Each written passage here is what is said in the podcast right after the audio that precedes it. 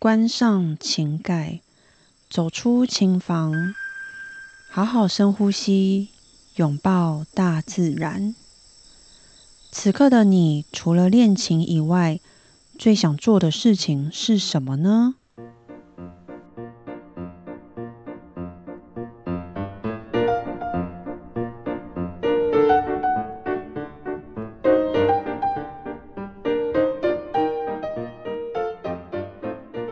大家好，我是段心瑜。新朋友、旧朋友，你们大家好。此刻的你最想做的事情是什么呢？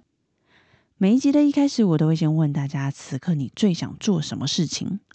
因为我很多时候会把时间花在练琴上。那如果此刻的我不练琴，我最想做什么事情呢？最近呢，我是有一些新的规划。新的计划跟新的安排是跟音乐工作没有关系的，但是真的太多了。所以如果你问我此刻我不练琴的话，我真的会很想先把这些所有在脑袋里面的想法。慢慢一个一个去执行，一个一个去实现。过程呢，说真的，真的蛮辛苦的。那就期望自己能够一切顺利，有个圆满的结果。你们最近也有在为一些目前可能还看不到结果的事情正在努力中吗？最近大家都在忙笔试赛。那听到很多孩子呢，每天都练琴，练得很勤劳。我觉得这么认真努力是一件很棒的事情。但是呢，在这边要提醒大家的事情是，练琴前后要记得做好暖身、放松的动作。大家都知道，我们在运动之前，那如果没有让身体暖起来，没有让身体做点伸展的话，是很容易受伤的。那我们练习乐器，其实也是一样的。练琴前后，其实你花个五分钟做点暖身，其实听起来真的很少。但是要我们真的花这五分钟做起来，其实当事人呢都会觉得哦，好浪费时间。我怎么会这么的浪费时间在这边不知道干嘛？可是呢，相信我，这绝对你不会后悔，因为呢，很多职业伤害都是慢慢累积起来的，可能是五年、十年。这么长时间累积起来的，所以呢，真的要慢慢从现在开始就有意识的提醒自己，趁我们现在还年轻，要注意练琴前后的暖身。那也要养成好好的习惯，就是休息。最好呢是练习三十分钟，你就要起来走走动动去休息。但是我说真的，我也懂，那个三十分钟对我们来讲真的太短了。正好要进入那个最佳状态的时候，居然要我们停下来休息，根本是不可能也舍不得的事情。诶，音乐家怎么那么奇怪？要你休息不休息还不舍得呢？就是就是这样。你你其实可以去想象，就是你正要睡着，然后结果人家呢跟你讲说：“哦，你要起床工作喽。”那这时候应该就是一脸想翻白眼。嗯，大概就是这个感觉，就是这样。所以。我会建议，那不然就是最多你练五十分钟，你就一定要起来走一走。无法自己控制自己的话，你就设定闹钟，然后逼自己，哎，时间到了要起来走走，去喝水也好，上个厕所也都好。我觉得呢，老天他或许呃也是想透过。我手受伤这件事情，来让我知道我该注重休息这件事情。因为呢，我之前也都是练琴，是三小时起跳的，三小时、五小时、八小时，照三餐练琴，那一次就都是三小时起跳，是中间是完全没有休息的。那我相信，一定也有人跟我一样，不是因为我很认真，是大家都这么认真。那像我呢，我有问一些爱练琴的学生，哇哦，居然有爱练琴的学生，嗯，真是很少见，真的很难得，但还是有啦。好，我问他们呢，有没有练超过一个小时的时候，他们说有。那我再问他们有没有休息，都说没有。十个里面十个说没有。好啦，爱练琴的学生没有那么多啦，大概占个位数吧。好，我问他们说有没有休息。都没有，我觉得当然，或许他们休息，搞不好也有可能会被家长念，这个我也能理解。那当然也大部分是他们就练练练练练，也没有注意时间，诶，一个小时就过了，因为没有人提醒他们要休息。那我甚至都有在想，考不好如果家长有看到我，诶，在课堂上教小孩居然在暖做暖身动作，会不会看到我课堂这样就会觉得，诶，我这上课怎么不上课，居然就是不不练琴，居然在做这些这个暖身动作，搞不好大家会觉得，诶，我这老师在混嘛。嗯应该百分之九十九会这样想吧。好，但我必须说呢，如果我不教小孩或者是教学生去做，直接实际上去做这些暖身动作的话，如果我只是嘴巴提醒他们说：“哎，你们回家要记得做暖身哦，不要练太多。”你觉得他们回去会做吗？应该没有一个会做吧。所以呢，其实真的，我觉得这重要到。我上课的时候呢，必须带着他们，让他们习惯来做这些暖身动作。所以呢，如果刚好有家长们听到我这一集的 podcast，那也要在这边麻烦家长们多提醒他们，时间到了，真的要休息。就算是练很少琴的孩子们，我觉得他们也都需要做一些练琴前后的暖身跟伸展。那或许有家长，你们是有遇过到说自己孩子容易耸肩，手呢容易僵硬，脖子甚至甚至容易缩下巴等的一些问题。那这些情况呢，都有可以在你这个练琴前先让他们做暖身动作，让他们放松，放松好了之后再慢慢开始弹琴。其实这些都是很有帮助的，可以改善他们这些姿势，因为。呃，你的肩膀跟脖子开始紧了以后呢，接下来就是你的手。所以常常我们可能会观察到他们的手僵硬，其实大部分都是来自于肩膀跟脖子。所以不可能你手紧了，然后你肩膀脖子是放松，这是不太可能的。所以最容易紧的就是这些地方。那你练琴前呢，动动肩膀。让画个圈什么这些动作其实是非常重要。那接下来呢，我会以这个呃，在这边用文字的方式，大概简短解说一下一些暖身动作，大家是可以尝试的。好，那我们刚有说最容易紧的地方呢，就是我们的肩膀跟脖子。好，首先呢，你可以动动你的肩膀，那把你的手。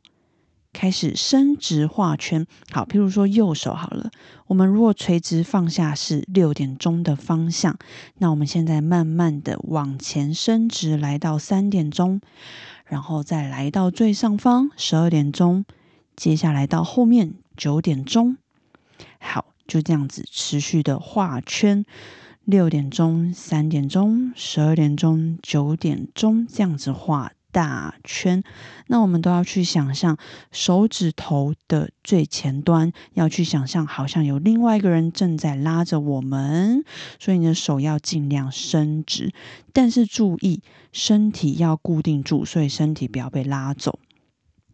好，这样子画大圈，大概做个五次，那记得随时调整自己的呼吸。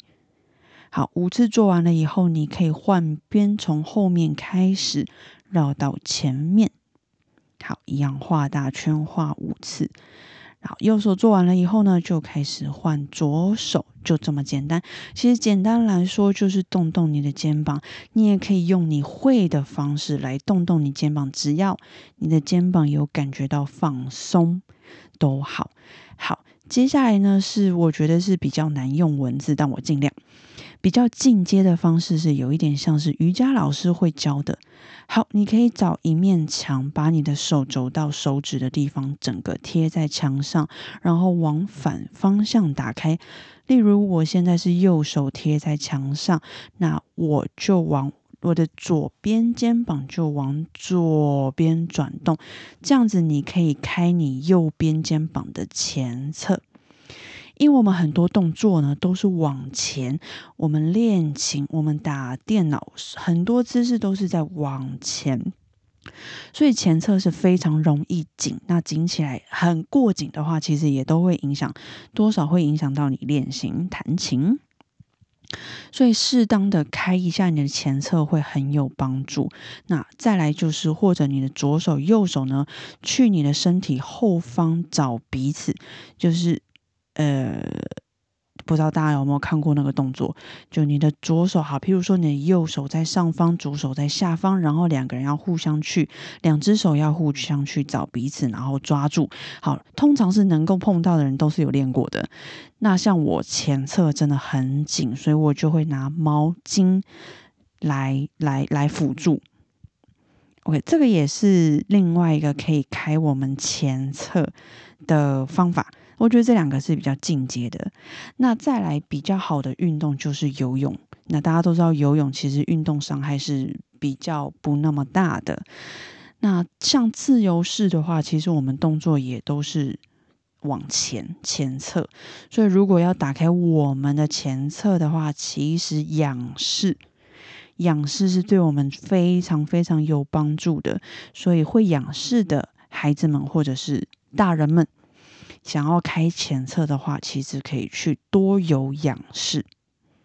OK，那这就是关于肩膀的一些简单的动作。再来是手肘、手臂。好，我们一只手呢要往前伸直，大概就是三点钟的方向往前伸直；另外一只手呢要把伸直的那一只手的二三四五手指头往身体方向压。好，譬如说，我把我右手伸直，我的左手呢就要放在我的右手的二三四五的手指头上方，然后往我的身体方向往内压。好，这个时候你会感觉到你的这个手臂、手肘那边有在被伸展，好，有感觉就好了，不要拉太夸张。好，一样大概做个五次。那伸直的那一只手，你可以把你的手指头往下或往上，其实你都会拉到不同的地方。这也是我们平常练琴，尤其是钢琴最容易紧的地方。不知道大家容不容易懂？好，如果诶还是听不懂的话，其实大家可以去看我的 IG，我 IG 上面有影片，有一些关于我刚刚讲这些动作的影片可以参考。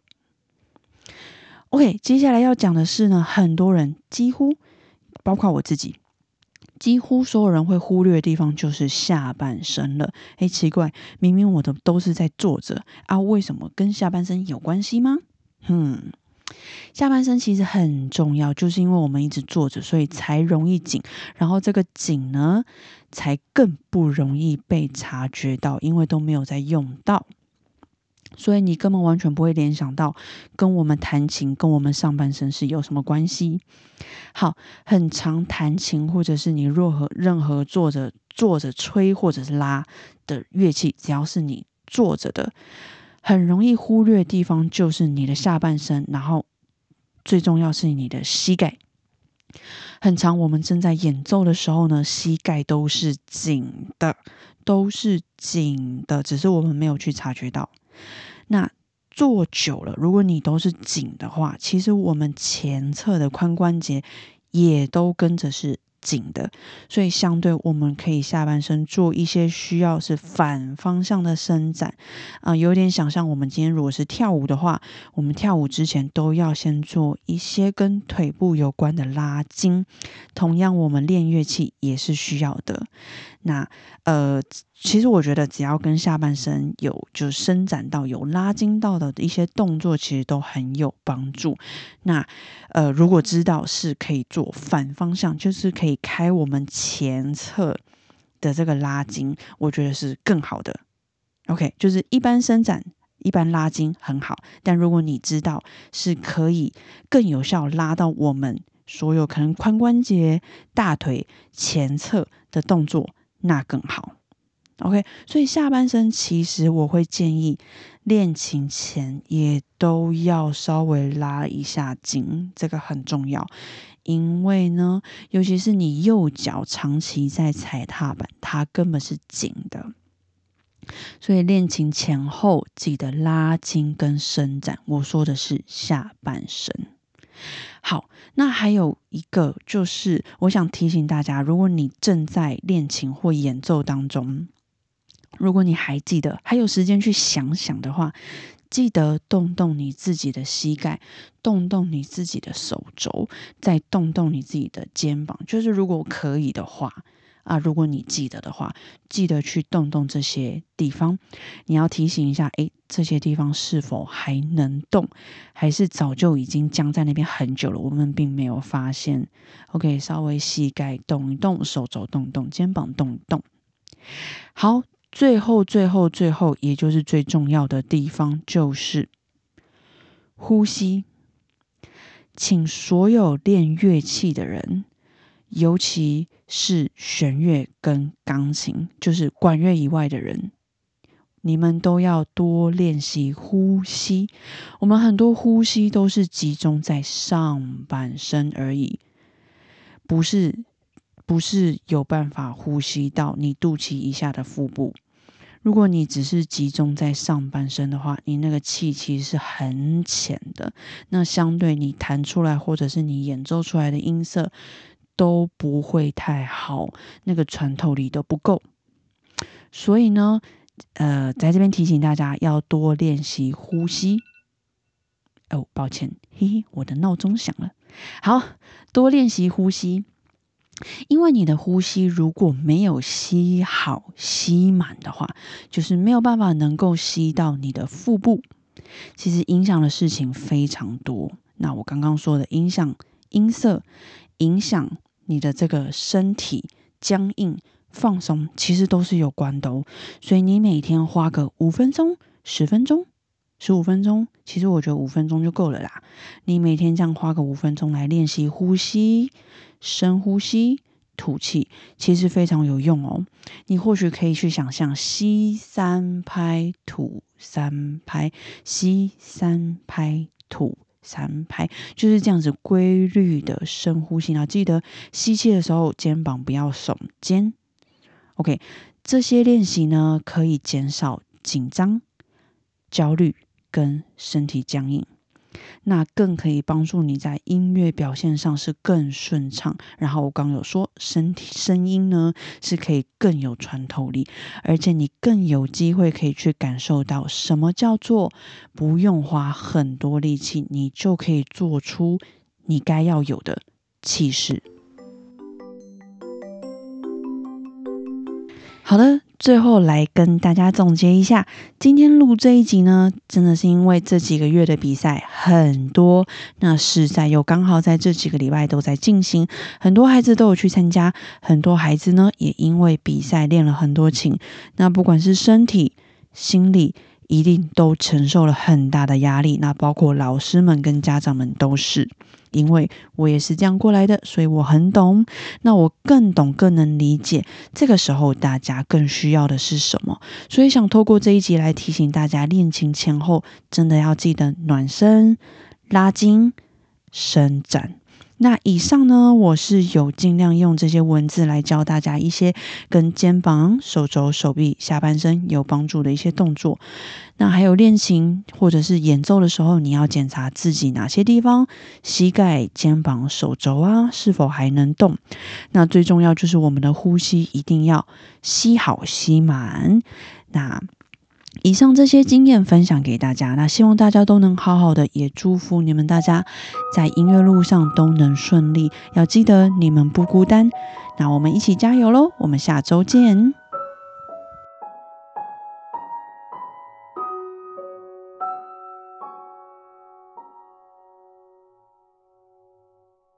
今天的你辛苦了，记得睡前好好拥抱自己，嘉许自己。